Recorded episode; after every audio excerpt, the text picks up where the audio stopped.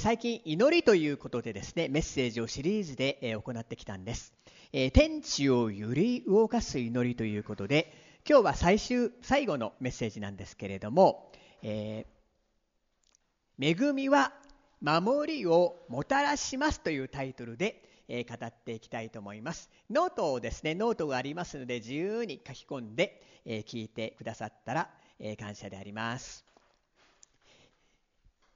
ネットを見てる方もお元気ですか、えー、共に御言葉を食べていきましょう、ね。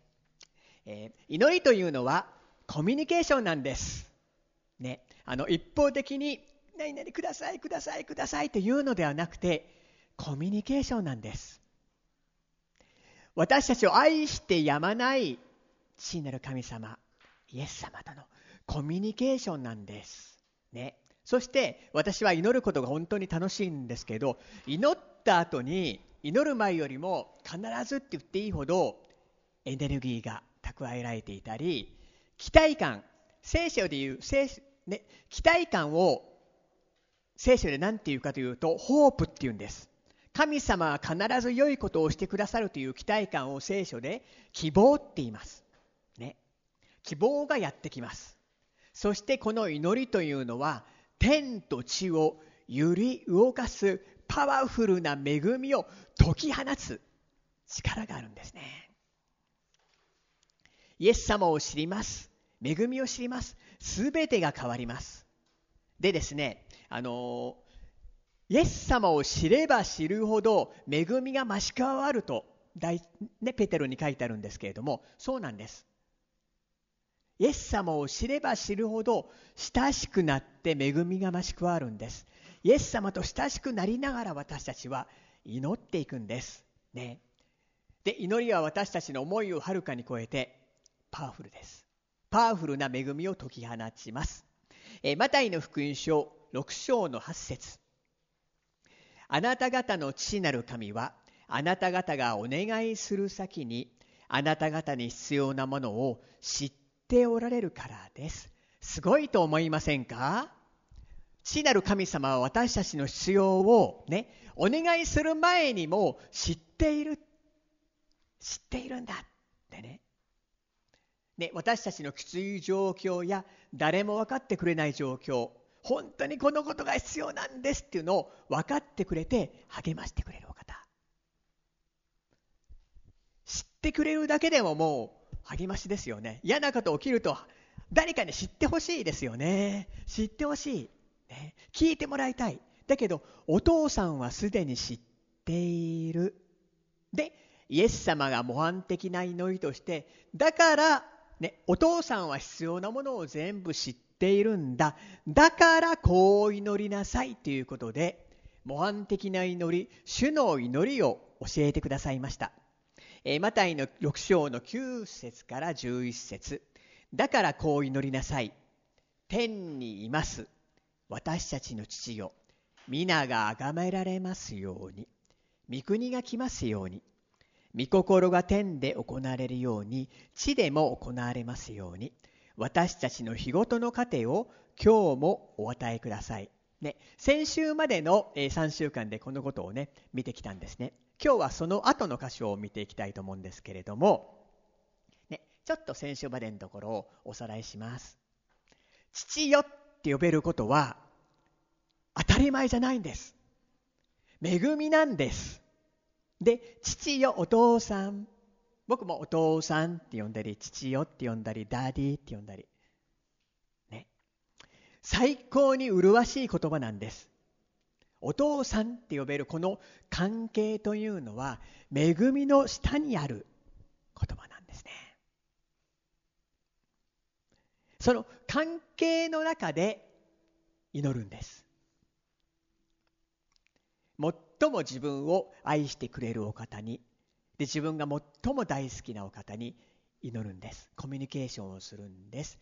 御国が来ますようにいいですか？もう天っていう本当に私に天行きたいですねもうやがて行けるんですけれどもこの地でやることがまだ残っていて天はもう本当に麗しいもう24時間ずっと主への賛美がそこに捧げられていて、ね、もう道も金でできている黙示録に書いてありますよね。ねでも葉は枯れないんですね。すべてが命で満ち溢れていてもみんな笑っていてもうすっごい麗しい。で天の御国がこの地に来るんです。そういうメッセージをしました。ね。もう天は開かれているんです。閉ざされてないんです。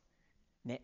あの、2週間前も言ったんですけど、ケネス・コープランド先生がね、主よ天を開いてください。天の門を爆破してください。リバイバル与えてください。天の門を爆破してください。ラディカルに祈っていたら、ケネス、何を言ってるんだ天が閉じてるとでも思っているのか？天は開かれているよ。もう天は開かれてるよ。大胆に求めなさい。天は開かれて、その天の素晴らしいものが地に自分に介入するんです。ね、天の御国が来ますように。地に来ますように。でもう天からね、もう大雨のごとく、天の御国がバーッとザバーってやってくるんですね。春の雨のごとくザバーッ春の雨のようにザバーッ天から愛が降り注ぎます。癒しが降り注ぎます。神様の恵みが降り注ぎます。第一ヨハネ4の17このことによって愛が私たちにおいても完全なものとなりました。この愛というのは神様の愛です。神様の愛が私たちにとっても完全なもの。それは私たちが裁きの日にも大胆さを持つことができるためです。なぜなら私たちもこの世にあってキリストと同じようなものであるからです。この地に生きています。この地に生きていたらいろんな嫌なことが起きていろんなことが起きても嫌になっちゃうこともある。だけどこの世にあっても、ね、天でイエス様が本当にイエス様は宮沢を完成されたんです。十字架のミニストリーを完成されてよくやった我が子よと。父なる神様の右の座に座している。私たちもイエス様が宮座を完成した。ね、だから勝利のために頑張ろうっていうんじゃなくてもイエス様がすでに勝利を取られたのでその勝利の上に私たちは勝利を相続するんです、ね、天でね。天がこの地に介入する。この地という特に教会特にではなくて教会は天の視点なんです。イエス様が最も臨在を表す場所なんです、ね、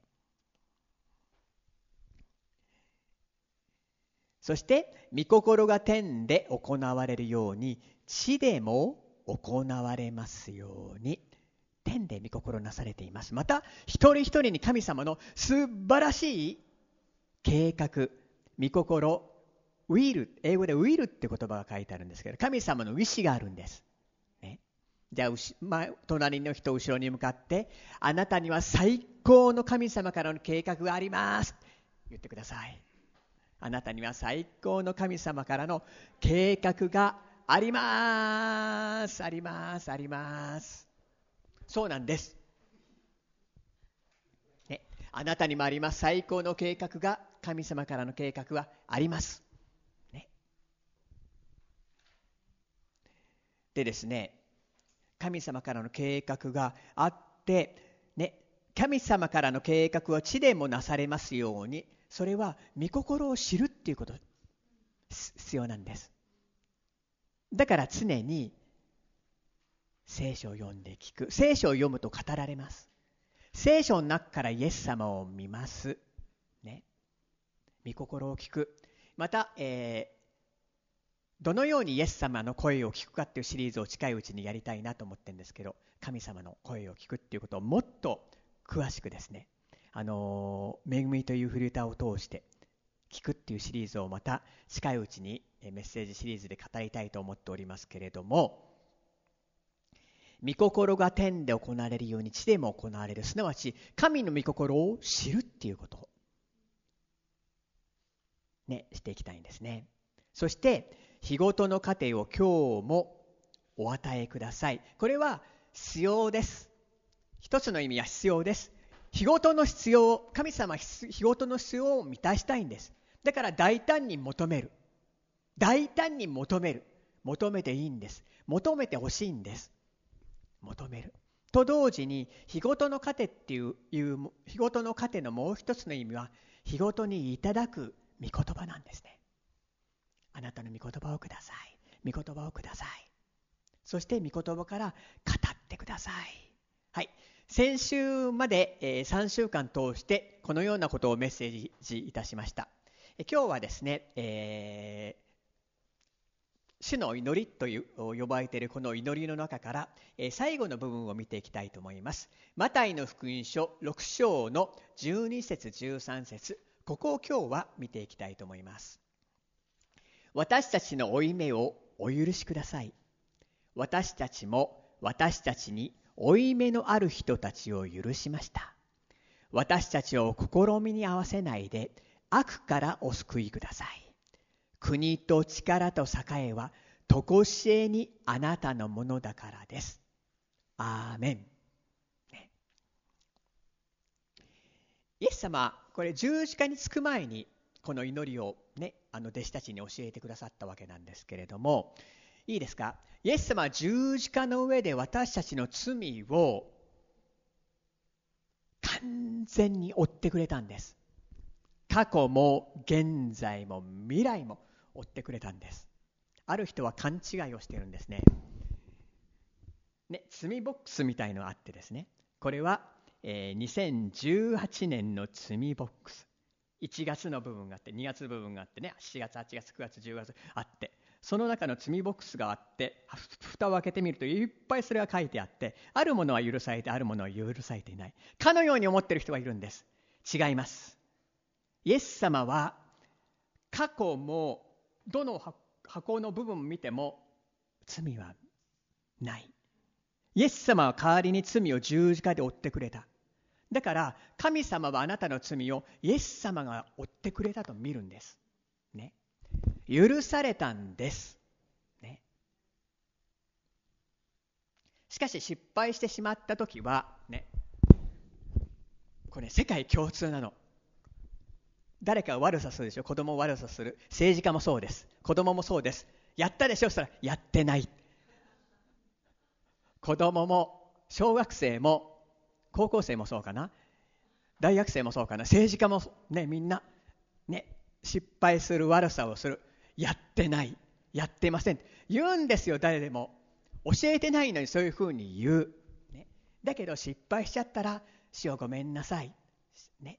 罪をお許しください。するともうすでに許しはなされているので許しが流れてきて、ね、清めと、ね、失敗した清めと許しが流れてくる。許しが流れてこないと攻めの中にあって攻めは悪循環を生み出してしまうんです。ね、でふさわしくないものは許されたんだ。そこから私たちはそこに立ってこれを祈るんです。ね、一つ目私たちは許されました。だから許します。ルカの福音書の7章に罪深い不道徳な女性がイエス様の前に来てイエス様の足を洗ったというストーリーが出てきます。ルカの福音書7章の3738するとその町に一人の罪深い女がいてイエスがパリサイ人の家で食卓についておられることを知り香油の入った石膏の壺を持ってきて泣きながらイエスの後ろで御足のそばに立ち涙で御足を濡らし始め髪の毛で拭い御足に口づけして香油を塗った。この香油というのはですね何かというと、えー、私はねあの罪深い女だけどねいつか結婚したいとかねあのこういうは取っとくすごい取っとくものなんですね。すごい高価なもんなんです。だけどそれをイエス様のもとに持ってきてねそれを見足に口づけして香油を塗ったんです。これは最高の礼拝の行為だったんです。だけどここにいたパリサイ人はこの女は罪深い女だから見抜くはずだ。こういう感じだったんですね。え、7章の39ルカの福音書です。イエスを招いたパリサイ人はこれを見てこの方がもし預言者なら自分に触っている女が誰でどんな女であるか知っておられるはずだ。この女は罪深い女のだからと心密かに思っていた、ね、人と比較する、ね、自分を見て人を見て人を比較するっていう態度だと自分は比較してあ自分の方が正しいという態度になるんですね俺はあれよりはましあれよりは良い。で、イエス様は言ったんですね。500万円と50万円借りていた。どっちも返すことができないので許してやった。どちらが多く金貸しを愛するようになったか。余計に許された方です。で、えー、ルカの福音書7の47で、だから私は言うのです。この女の多くの罪は許されていますというのは彼女は余計愛したからですしかし少ししか許されないものは少ししか愛され愛しませんでここの多くの罪っていうのはひどいことをやってきた、ね、こんなもう性的に乱れた生活は最高に悪いものだね、それもそうかもしれないんですけど多くの罪は許されていますの許されているは完全形で書いてあるんですね。で、日本語は現在形、過去形、現在形、未来形ってありますね。英語でもありますよね。過去形、過去完了形、ね、現在形、未来形。で、アジアの国に行くと、過去形がない国がいるあるんですよ。ね、だから、タイでないんですね、過去形がね。だから、昨日雨ある、今日雨あるになっちゃうんですよ。ねで1週間前に富士山行ったとしても私富士山行くになっちゃうんですよだから面白いんですね過去形がないでギリシャ語というのは完全形というのがあって過去も現在も未来も全ての時間において適用されるそれが完全形なの。で多くの罪は許されていますは完全形なんです。だから過去も現在も未来も許された。ね。で少ししか許されないものは現在形なんです。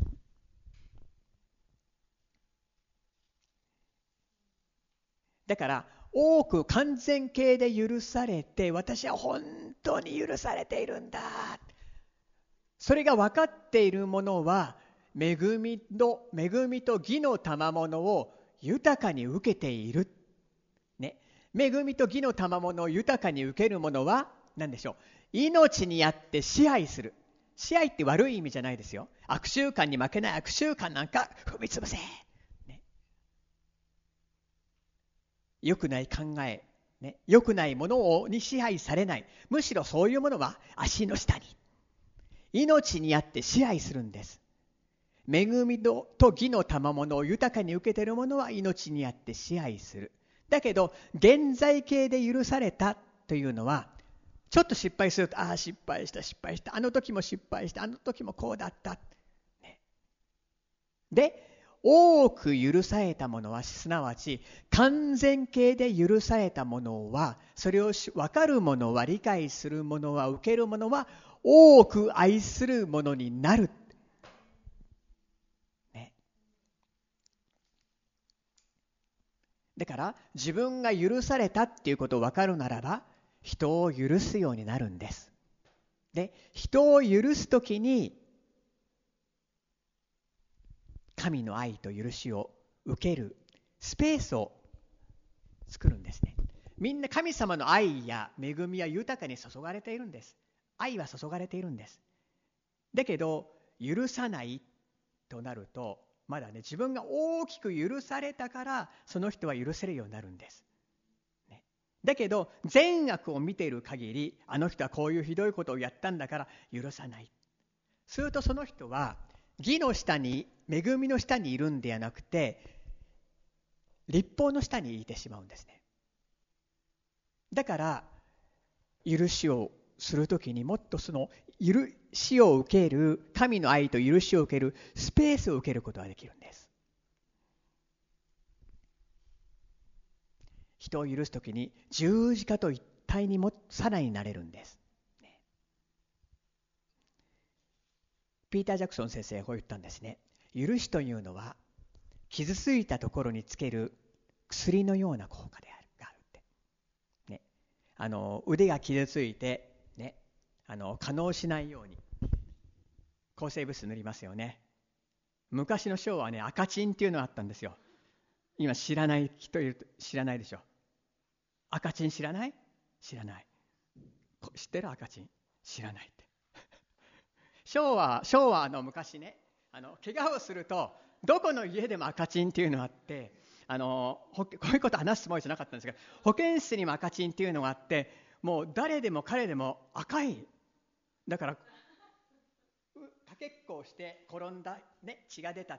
そうすると赤チンってここ真っ赤になってるの。そういうのあったんだけどなんかそれがあの水銀かなんかのなんか入ってるかなんかで発売がねどんどん減ってって。最後の赤チンがもうそろそろなくなるっていうことがなんか載ってたみたいなんですけど。そのように許しをするとねもう恵みは神様与えたいんです。恵みの案だ知らない？知らない、恵みの案段にあって許しを選ぶとね許すことを選ぶとそれは可能しないようにね塗る薬のようなんですね。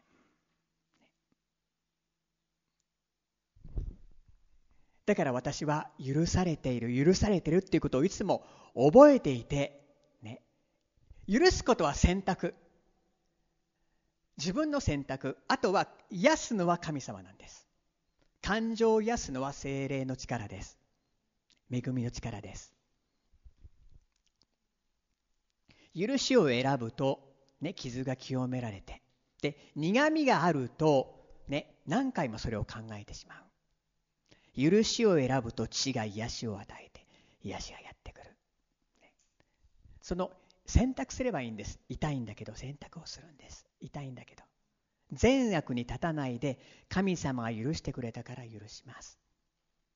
自分のために許します。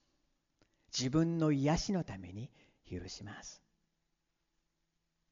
早く癒される秘訣というのはイエス様を見ることなんですね。第2コリント5章の1718誰でもキリストのうちにあるならその人は新しく作られたものです。古いものは過ぎ去ってみよすべてが新しくなりました。このことはすべて神から出ているのです。神はキリストによって私たちをご自分と和解させまた和解の務めを私たちに与えてくださいました。もうすべて新しくされた古い罪とかね。古い自分失敗も全部許してくれて神の義を与えてくれた。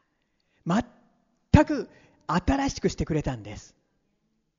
で神と和解させてくれたんです、ね、憐れみを与えてくれたんです。だから私たちもそのような目で、ね、見ることができたらいいですね人をね。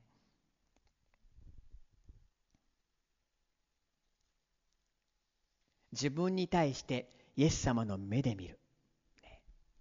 イエス様の目で見させてください。ヤコブの2の13。憐れみを示したことのないものに対する裁きは、憐れみのない裁きです。憐れみは裁きに向かって勝ち誇るのです。裁きっていうのは、お前はこういうことをやっただろう。お前はこの時にこういう失敗をしただろう。もし、恵みの下とね、恵みと立法の下聖書にはこうあるんですね比較して書いてあるんです不思議なんです。立法が生まれた時にね、えー、1日に偶像礼拝をした人は3000人死にました。新しいね、教会が作られた作られた時に1日に3000人救われたんです。3000、3000偶然じゃないんですね。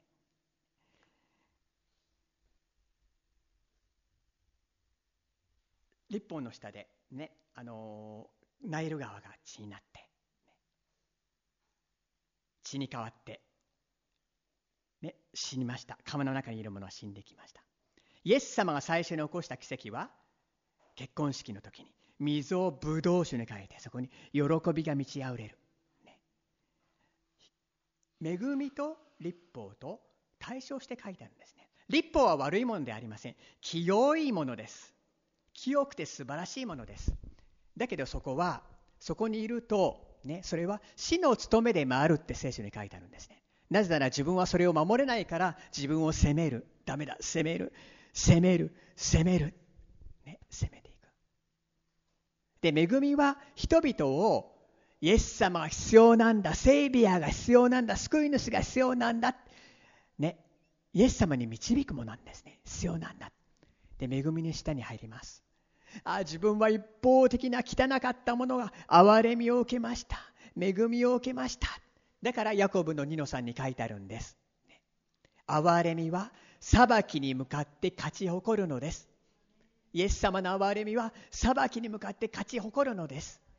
常にこの恵みのアンダーにいるっていうこと。イエス様が何をしてくれたのか。2つ目。恵みによって悪から救われます。マタイの福音書6章の1213私たちを試みに合わせないで悪からお救いください。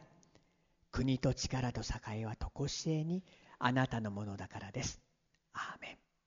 まあこれはで普通の意味もあります。今日を試みに合わせないで悪からお救いください、今日ね事故に遭わないようにお救いください。悪からお救いください。もちろんそういう意味もあると思います。だけど別の角度から見てみますと試みという言葉はですねあの言語でブルーレターバイブル見るとですね罪の誘惑という意味もあるって書いてあったんですね。罪の誘惑に合わせないで悪からお救いください。どのように罪の誘惑を避けることができるでしょうか。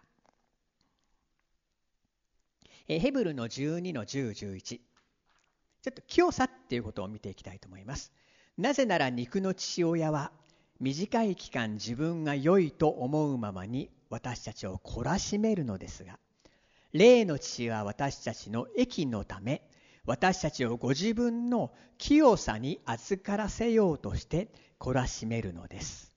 すべての懲らしめはその時は喜ばしいものではなくかえって悲しく思われるものですが後になるとこれによって訓練された人々に平安な義の実を結ばせます。いいですか？清さっていうのは何かというとイエス様のようになるってことなんです。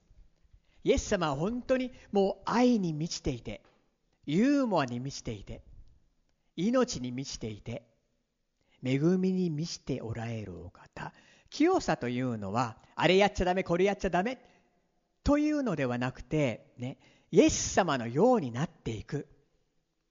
イエス様の人格が作られていく。ということ。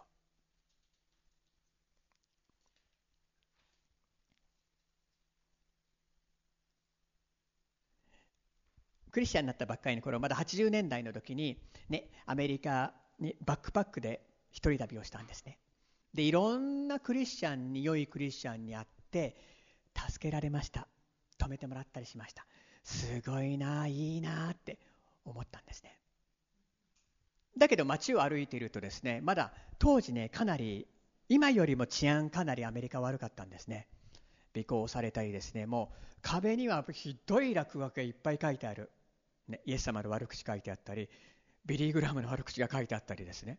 もうすごいもう夜中なんかですねもう家の外で物物を投げてガラスが割って音が聞こえたりすごいやっぱり違うんですね全然ね。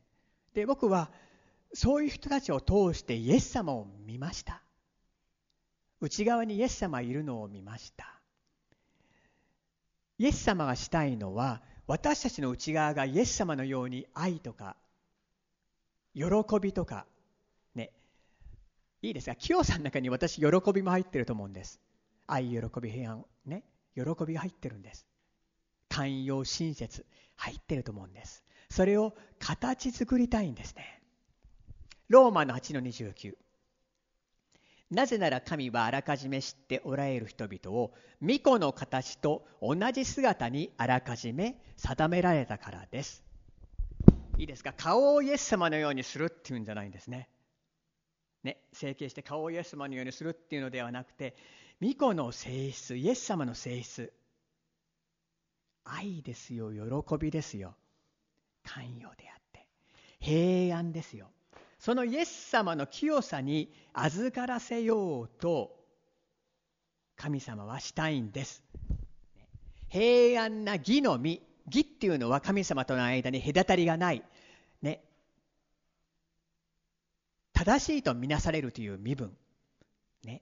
そしてその義の実隔たりがないくてイエス様と交わっているとイエス様のようになっていくんです。で清さホーリネスっていうのはですねっていうのはって乱暴な言い方でした。清さホーリネスは実なんです。グレースが根っこなんです。イエス様から愛されています。恵みの下にいます。恵みを受けます。イエス様のことは分かります。イエス様と交わります。そしてそれによってできる実っていうのはあるね。喜びとか平安とか愛とか寛容とか。で清さもこの身清さはその実なんです。イエス様に似たものになるという実なんです。ね。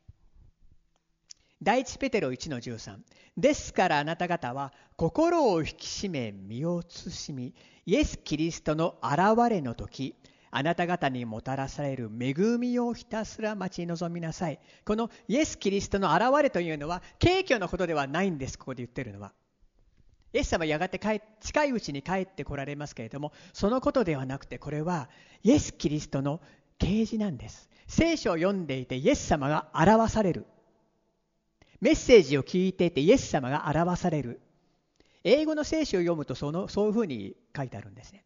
イエス様が表される、イエス様を見る、で、その時にあなた方にもたらされる恵み。ね、聖書の中にイエス様を見る、そのことによって与えられる恵み、それをひたすら待ち望みなさい。イエス様が掲示される、イエス様を見る。ね、今も御言葉の中に聖霊様働いてるんです。そこに恵みがあってそれが根っこ、ね、その中に清くなっていくイエス様のように変えられていくという実があるんです。ね、第一ペテロ1の1415従順な子供となり以前あなた方が無知であった時のさまざまな欲望に従わずあなた方を召してくださった聖なる方に倣ってあなた方自身もあらゆる行いにおいて聖なるものとされなさい。ね、勘違いしないでください。何清くなれってどういうことだろうって、ね、あれやっちゃダメこれやっちゃダメ何やっちゃダメそういうなのかなってそういうことではないんですね。ね国によって違うんですね。あのー、びっくりしたのが、あのー、アルゼンチンとか映画館行かないんですねクリスチャンね。フィリピンも映画館行かないんですよ。なぜかというと映画館ではちょっと不貧困なことをやる場所っていうのは文化みたいになるんですね。だから文化によって違う。でフィリピン人びっくりしたんですね。あの映画館でこれ見たいというと「えクリスチャンなのに映画館行くの?」言われたことあったんですよ。でそういうのな今は変わったと思うんだけど昔そういうのあったんですね。あ今のユースたちはフィリピンでも映画館行ってますね。だから多分昔90年代とか80年代あったと思うんですね。で聖なるもの聖なる行な聖なるものっていうのはあれやっちゃダメこれやっちゃダメっていうのではなくてイエス様が自分の中に作られるっていうことなんですね。ヘブルの12の1415すべての人との平和を追い求めまた清められることを追い求めなさい。清くなければ誰も主を見ることはできません。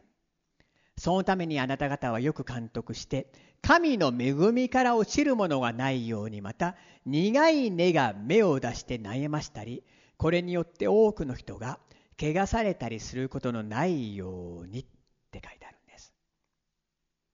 ね、清くなければ主を見る。ですからいいですか？イエス様十字架で何をしてくださったかその平安の中にそれを通して聖書を見ていく。でここに恵みから落ちるとか苦い根っっていうことが書いてあるんですね。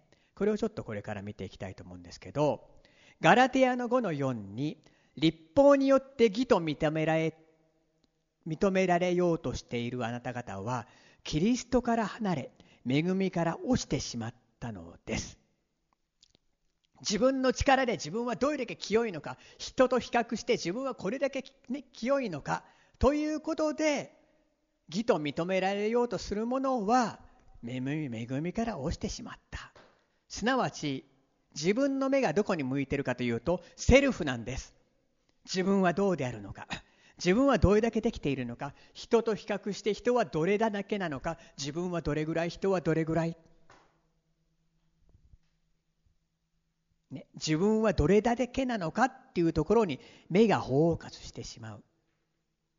そうではなくて、目をイエス様に向けて、イエス様が何をしてくれたのか、ね、イエス様はこんなに素晴らしいことをしてくれた。それが恵みの生き方でやって清くなるんです。清さというのは、バイブル時点で聖書辞典で、ね、調べると神のためにもう分けられた分離されたイエス様のものなんです。ね。堅苦しいものじゃないんです。イエス様ユーモにあふれています。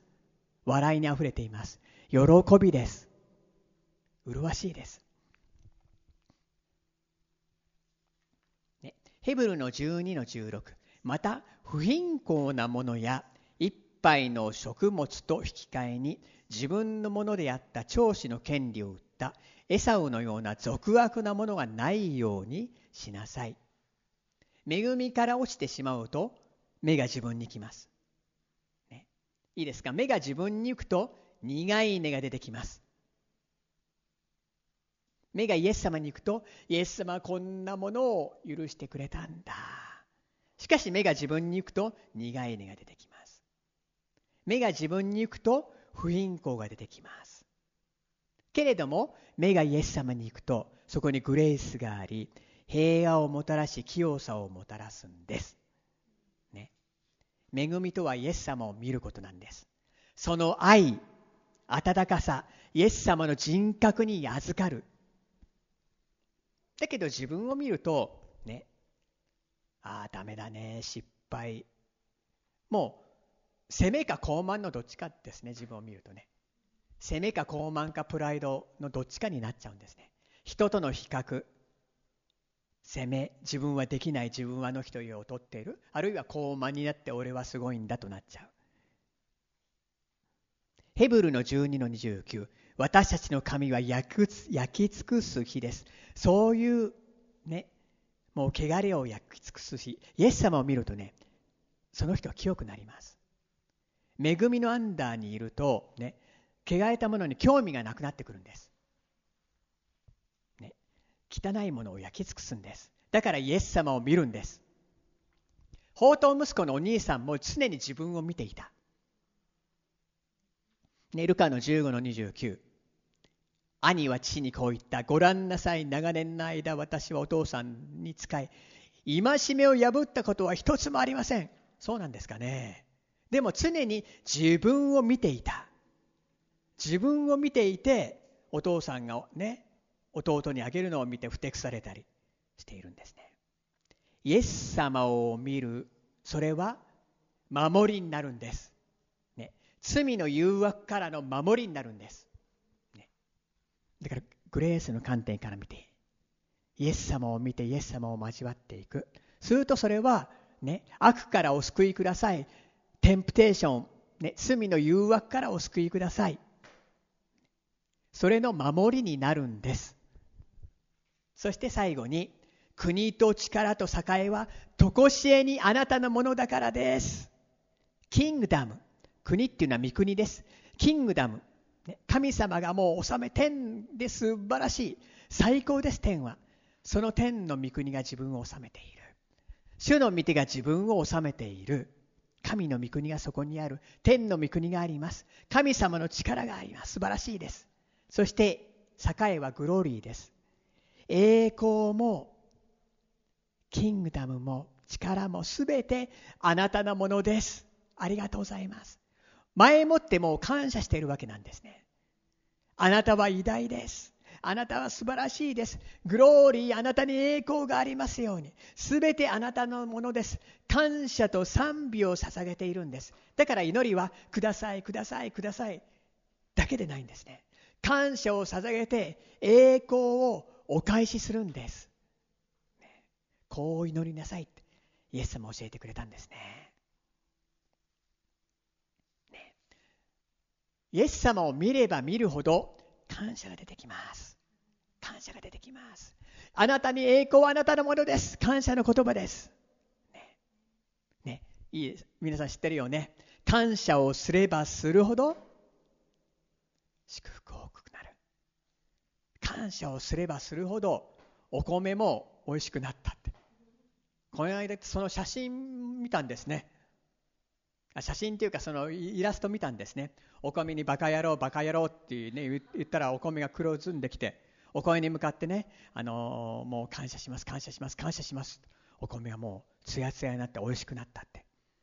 感謝すると、ね、恵みや祝福も大きくなっていくんです。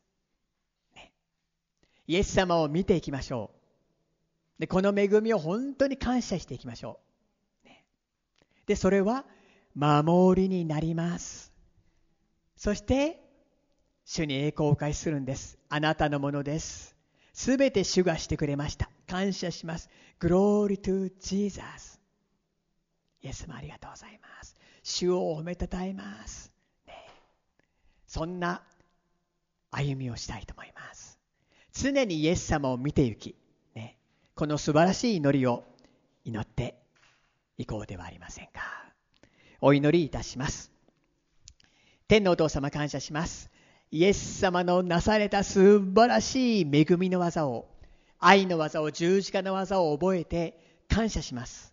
Glory to God。イエス様ありがとうございます。イエス様を見ないで自分を見るときに、そこには苦みがあったり、責めがあったりします。